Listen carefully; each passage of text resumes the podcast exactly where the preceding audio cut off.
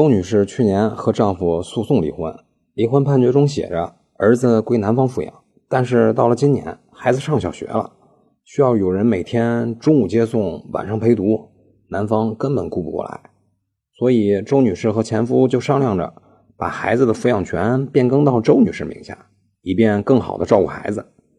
但是这孩子归男方抚养，可是法院生效的判决里写的清清楚楚的呀。这双方私自变更能有效吗？答案是能，还可以办理公证呢。